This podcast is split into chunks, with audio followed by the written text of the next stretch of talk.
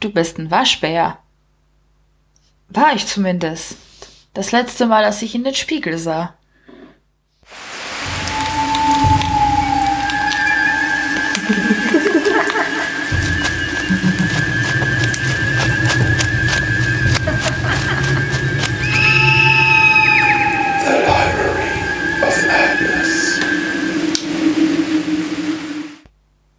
Hallo und herzlich willkommen bei Folge 5 von The Library of Madness, einem Podcast-Ableger von Sigma to Foxtrot und Arkham Insiders. Und könnt ihr das glauben? Schon Folge 5. Ich habe euch schon vier tolle Autoren und Autorinnen vorgestellt und diese Folge wird etwas freier gesprochen, weil ich tatsächlich nichts vorbereitet habe. Schande über mein Haupt. Ich habe das Autoreninterview offen und werde euch über Tamas Darabat erzählen und seine tollen Krimis. Diesmal wird das nicht ganz so blutig, aber genauso großartig und sein Debüt Freeman und Co. Äh, ist äh, ein richtig tolles Buch und äh, ich kann mich noch dran erinnern, wo er mich äh, angeschrieben hatte und das lief so ähm, ja, ich, ich, ich will gar nicht so rüberkommen oder so, irgendwie so dreist, aber möchtest du mein Buch vielleicht lesen? Und äh, ich kann es total nachvollziehen, weil ich selbst als Autorin, ich bin auch so, äh, wenn ich da stehe oder halt mit Leuten schreibe und dann so, so, würde es dir was ausmachen, aber wirklich nur, wenn du Zeit hast und man möchte ja keine Nerven, obwohl es eigentlich eigentlich äh, eine normale Sache ist, dass man einfach Blogger bei Instagram anschreibt, ob die ein sein das eigene Buch lesen wollen. Und es sollte eigentlich ganz normal sein, aber man hat immer noch irgendwie so das Gefühl, irgendjemanden damit auf die Nerven zu gehen, obwohl es total unberechtigt ist, weil äh, ja, mehr als eine Absage kann da ja nicht kommen. Und ja, vor allem bei mir ist es jetzt schwierig, weil ich ja ähm, mein Horrorroman vorher geschrieben habe und jetzt tatsächlich eine Liebesgeschichte. Und da ist diese, diese Feedback ja auch ganz andere. Und dann ist es so, oh mein Gott, oh mein Gott, die mögen das alle, yay.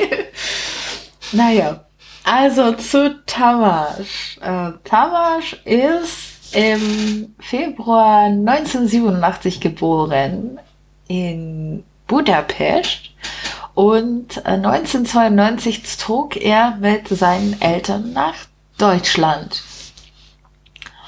Und das lief quasi so, dass er Freitag noch in einem ungarischen Kindergarten war und am Montag dann bereits in Bayern. Er hatte keinerlei Sprachkenntnisse, aber zum Glück sind Kinder sehr anpassungsfähig und er lernte schnell die Sprache und hatte sehr viel Spaß am Lesen und Schreiben.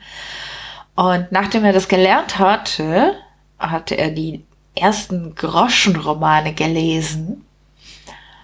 Und von da an entbrannte seine Leidenschaft fürs Lesen. Und dann hat er Hitchcock, King, Ellery Queen und Edgar Wallace gelesen.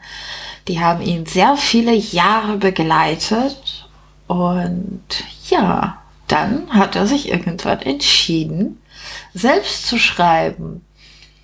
Und eigentlich hatte ihn seine Partnerin dazu gezwungen. Das lief, glaube ich, so, entweder hilfst du mit reinigen oder du schreibst endlich dein Buch. Und äh, dann hat er endlich zum Schreiben angefangen und daraus ist Freeman und Co. entstanden. Ja, ähm, Tamas liest eine ganze, ganze Menge verschiedene Bücher, diverse Genre, aber natürlich, wie es auch anders sein kann, ist seine also sein meistgelesener Autor Stephen King. Irgendwie haben sich alle Autoren verschworen. Irgendwie liest jeder Stephen King. Habe ich auch gelesen, ja, natürlich, aber irgendwann wird es einfach zu langlebig für mich. Und ja, was wollt ihr von Tamasch noch wissen? Das könnt ihr alles in der Folgenbeschreibung nachlesen. Und äh, ja, mittlerweile sind drei Bände von Freeman und Co. rausgekommen und äh, hoffentlich kommen noch so vier bis äh, unendlich, weil ich hoffe, dass er einfach so viele Ideen hat, weil die Bücher sind großartig. Es ist ein Krimi, es ist witzig, zwischenzeitlich ist es sehr spannend. Äh, die Spannung nimmt nicht ab. Es ist großartig geschrieben und ja, äh, was kann ich mehr dazu sagen? Holt euch das Buch. Ich werde euch gleich einen kurzen Teil davon vorlesen und dann ja einfach kaufen und äh, lesen, weil es lohnt sich. Es lohnt sich einfach. Also es, oh, ich liebe diese Bücher einfach. Er ist, äh, Tawasch ist auch ein guter Freund von mir geworden und wir ähm, überlegen tatsächlich etwas Gemeinsames zu machen. Also wir, das Projekt ist gerade in den, das sind noch nicht mal Babyschuhe, das sind eher so, so diese ersten Säckchen, die ein Baby bekommt. Und irgendwann, wahrscheinlich im nächsten Leben, werden wir zusammen an einem Projekt arbeiten. Und ich freue mich schon sehr darauf. Und ja, äh, unsere Freundschaft ist sehr, sehr, sehr seltsam, aber er ist ein großartiger Freund. Und ja, jetzt werde ich euch gleich, wenn ich es mir hier alles geöffnet habe, ähm, was vorlesen. Also, bis gleich. Und der Klappentext ist wie folgt. Als Spencer sich beim Militär meldet und nach Vietnam geschickt wird, ahnt er noch nicht, was die Zukunft für ihn bereithalten wird. Verwundet kehrt er nach Hause zurück und kämpft von da an mit Stimmen, die ihn in den Wahnsinn zu treiben drohen. Als er es nicht mehr aushält, läuft er von zu Hause fort, um weit weg von seinen Eltern ein neues Leben zu beginnen. Der Alkohol wird sein ständiger Begleiter und für eine Zeit verstummen die Stimmen. Als jedoch ein wahnsinniger Mörder Jagd auf ihn macht, muss er sich entscheiden, ob die Stimmen nicht doch recht hilfreich sein können.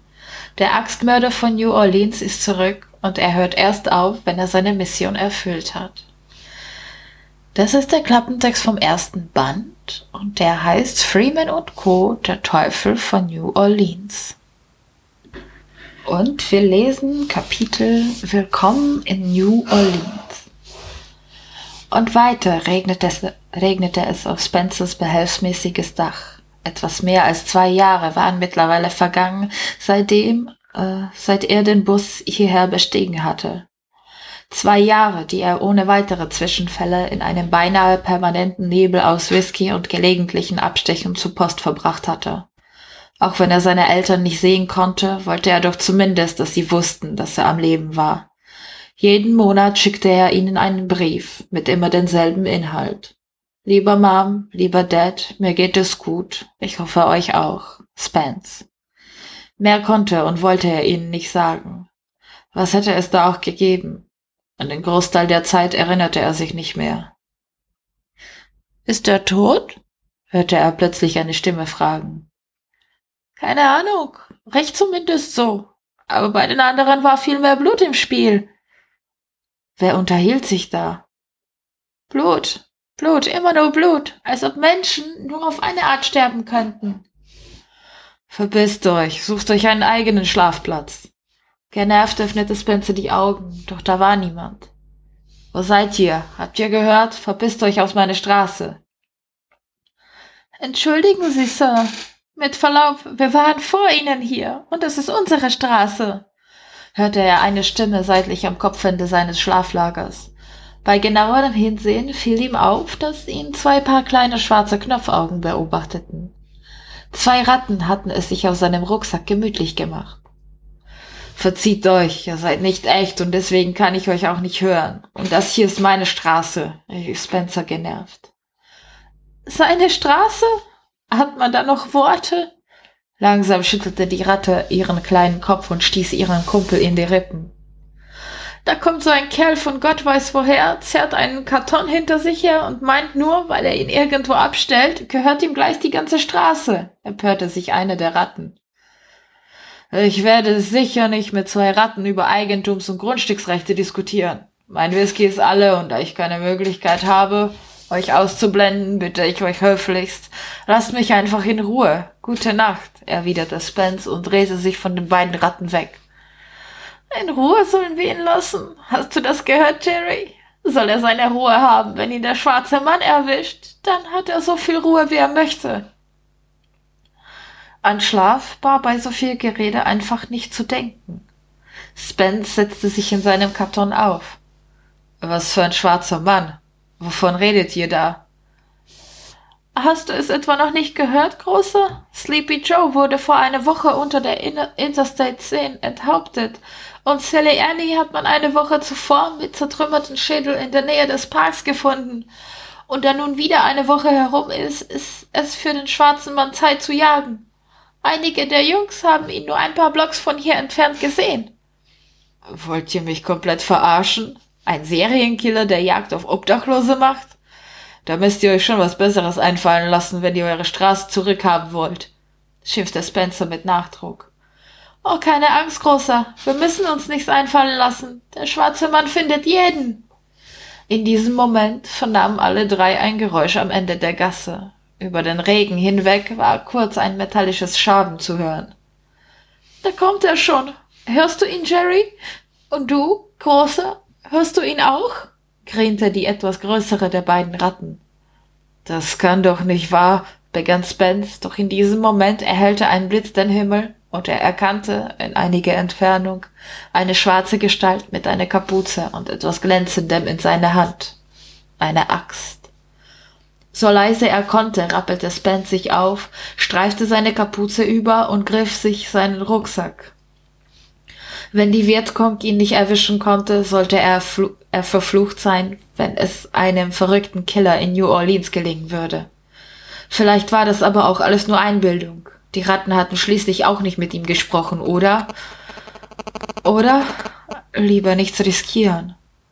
Schnell sprintete er die Gasse entlang, bis er die Howard Avenue erreichte. Dort bog er links in Richtung seines bevorzugten Schnapsladens ab. Da standen eigentlich immer Polizisten vor der Tür.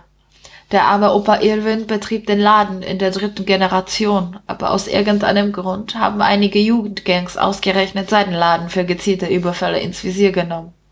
Lange Rede, kurzer Sinn. Opa Irwin hatte seit drei Monaten eine geladene Magnum unterm Tresen. Nur für alle Fälle. Spencer hoffte, dass die Gegenwart eines schwer bewaffneten Großväterchens oder die einiger Polizisten seine Überlebenschancen steigerten. Jedoch merkte Spencer, wie seine Kondition in den letzten Jahren gelitten hatte. Bis zu Irwins Liquor Store würde er es nicht mehr schaffen. Er versuchte seine Schritte zu beschleunigen und hörte in diesem Moment, wie hinter ihm jemand ebenfalls schneller zu gehen begann. Der Regen prasselte unaufhörlich auf seine Kapuze und von dieser in seine Augen. Ein kurzer Blick über die Schulter offenbarte nichts Beruhigendes. Der Kerl mit der schwarzen Kapuze holte auf. Kurz vor der Tankstelle, zu seiner Rechten, bog er in eine kleine Seitengasse und sah sich panisch um. Wo sollte er sich hier verstecken? Nicht mal ein Müllcontainer, hinter dem er Zuflucht hätte suchen können. Nur Häuser dicht an dicht, zwischen ihnen hohe Bretterzäune, die er unmöglich überwinden konnte. Psst, hier rüber, hörte er auf einmal aus der Dunkelheit.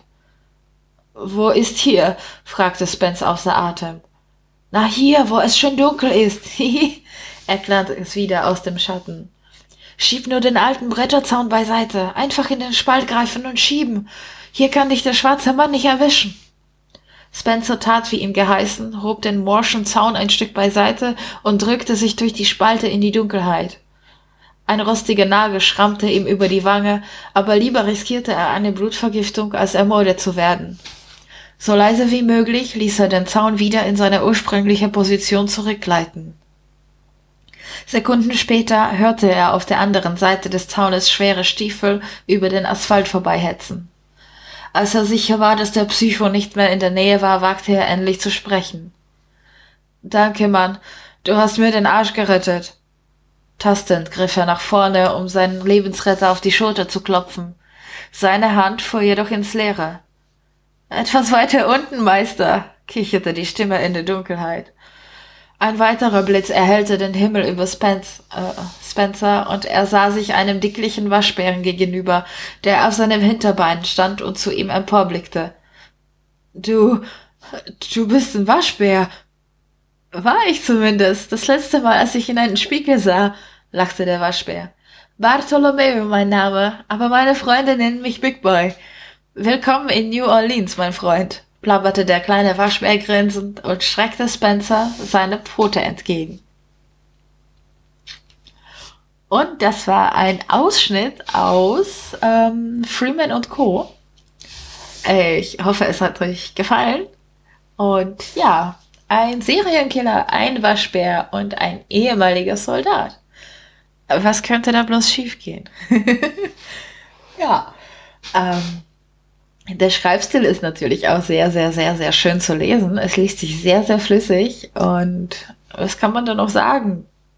Kauft es, holt es euch, rezensiert es, äh, folgt Freeman und Co. auf Instagram, schenkt ihm Herzchen, Liebe und ich freue mich wieder auf eure Kommentare, auf eure Nachrichten und ich habe mich schon sehr, sehr lange nicht bedankt bei Mirko und Axel, dass ich diesen Podcast machen darf. Und ja, mal schauen, was noch alles auf uns zukommt. Ich wünsche euch wieder einen tollen Tag, eine tolle Nacht, tollen Morgen, wann auch immer ihr diesen Podcast hört. Und, und ja, was bleibt da noch zu sagen?